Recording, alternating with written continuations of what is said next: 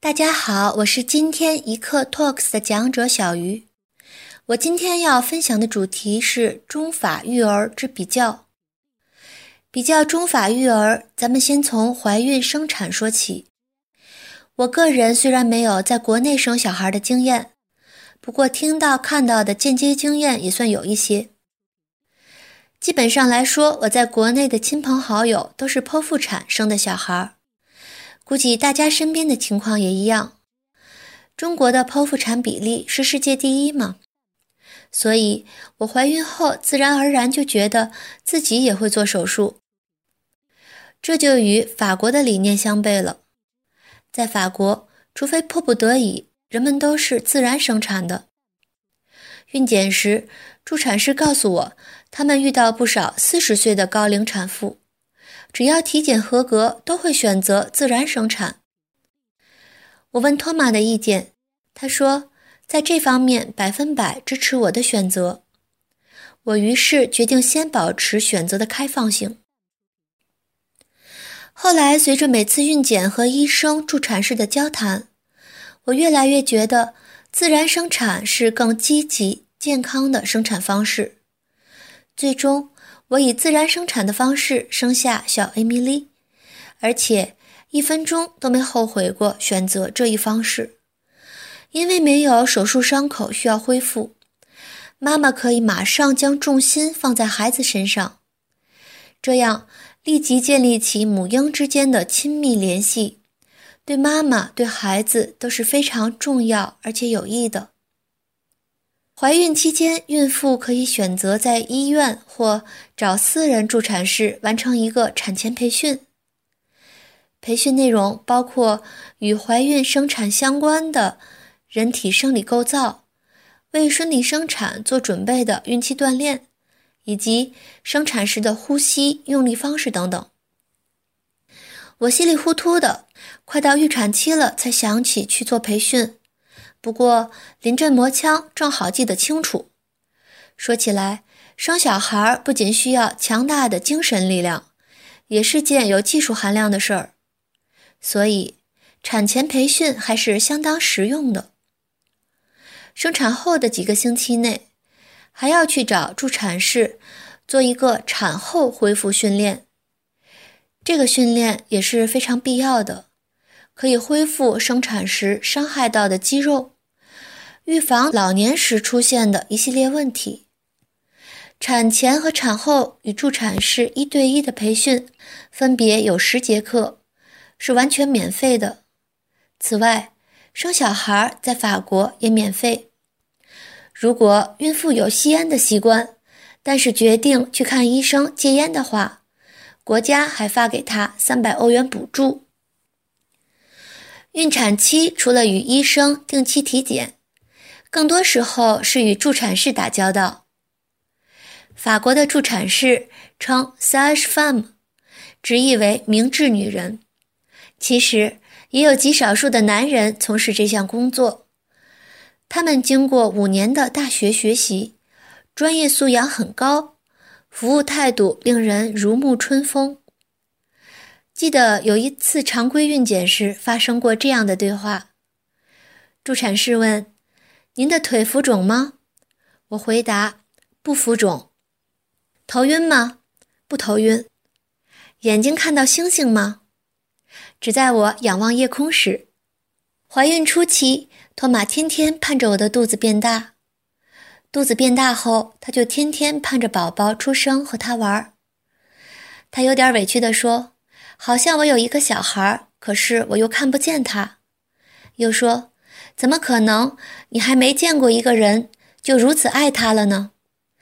在我们的书写下致即将出生的小女儿的信，我写的是：亲爱的女儿，愿你能走一条属于自己的路，成为你想要成为的人，乐观积极，收获生命的智慧和内心的平静。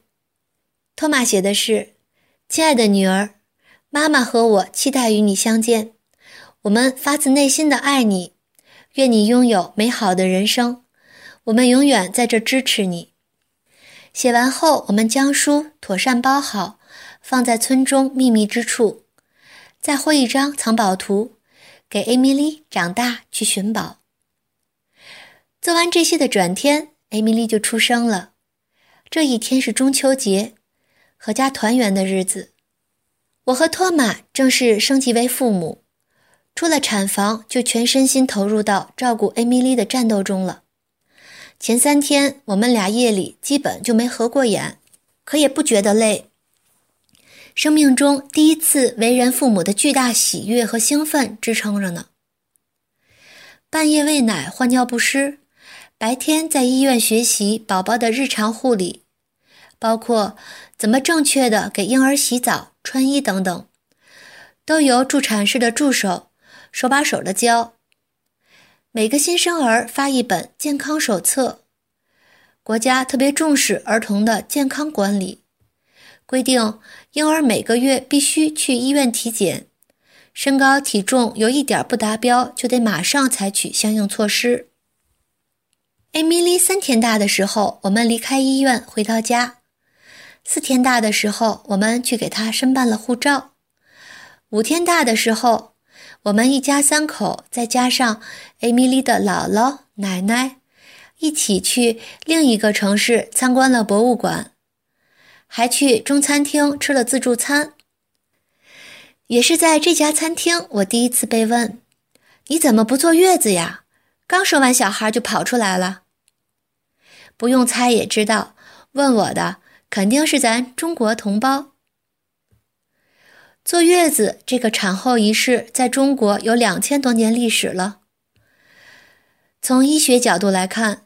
生产令内分泌等各项系统都发生了巨大变化。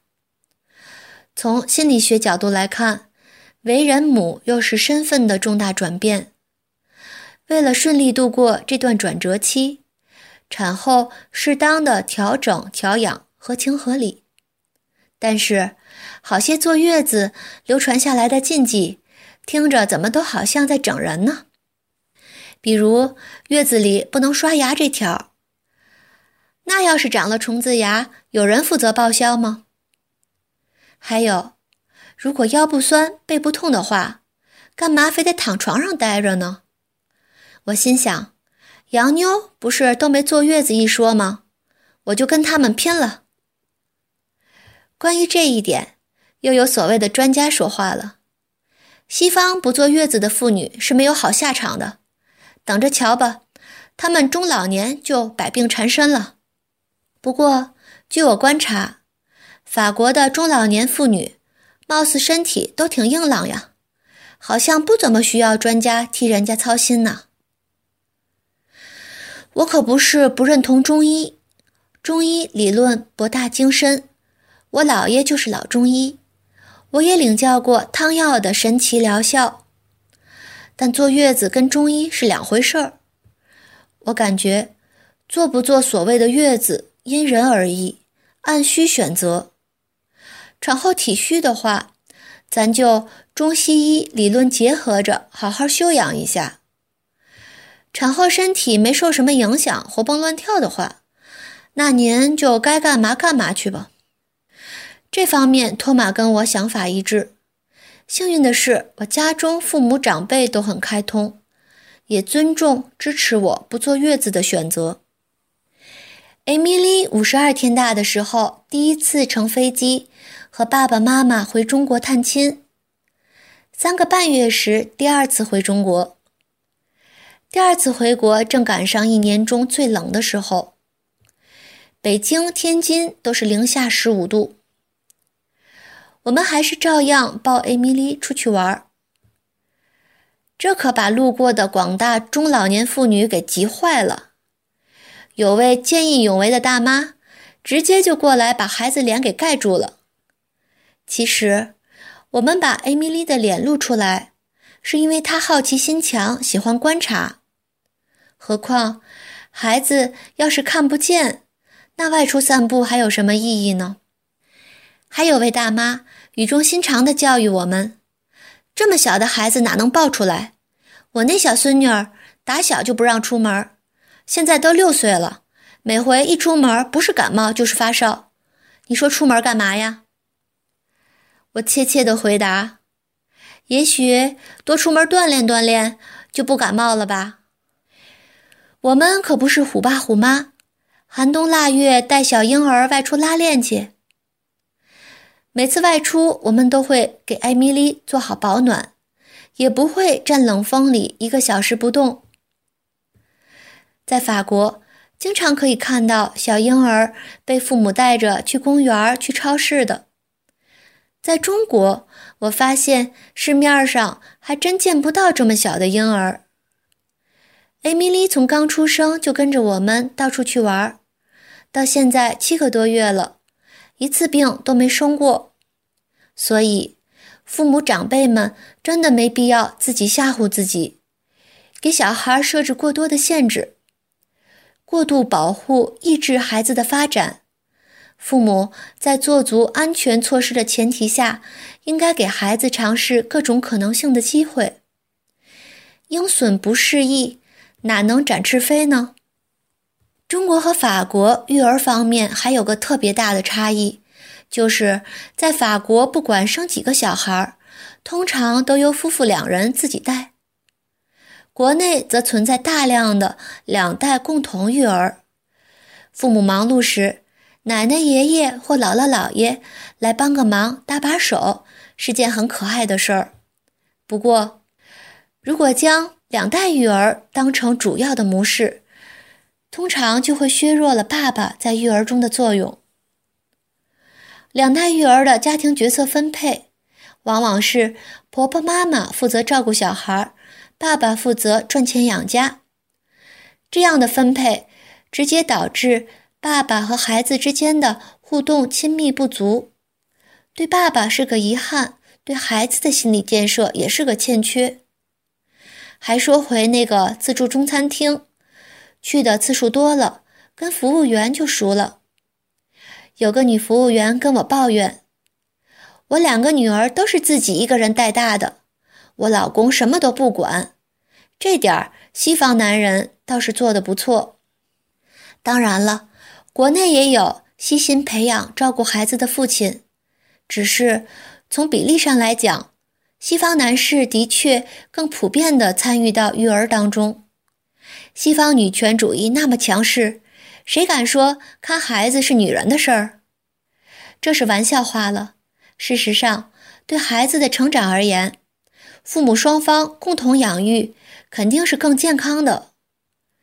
养育艾米丽所遇到的一切大事小情，我跟托马都是一起面对解决的。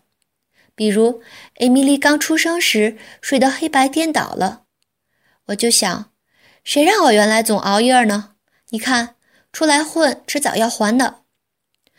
托马跟我一起想办法，让艾米丽白天调整的不睡太多。夜里睡不着时，推童车去散步，开车兜风。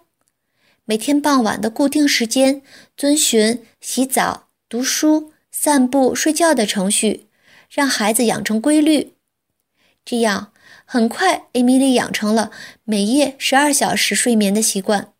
你看，有爸爸帮忙，妈妈患上产后抑郁的几率都大大降低了呢。我问托马。艾米丽以后是得诺贝尔奖呢，还是当奥运冠军？托马说：“只要他爱我们，长大后还能常常回家跟我们吃个饭就好。”这点我同意。对孩子的付出是不求回报的，也别把自己没来得及实现的梦想投影到孩子身上。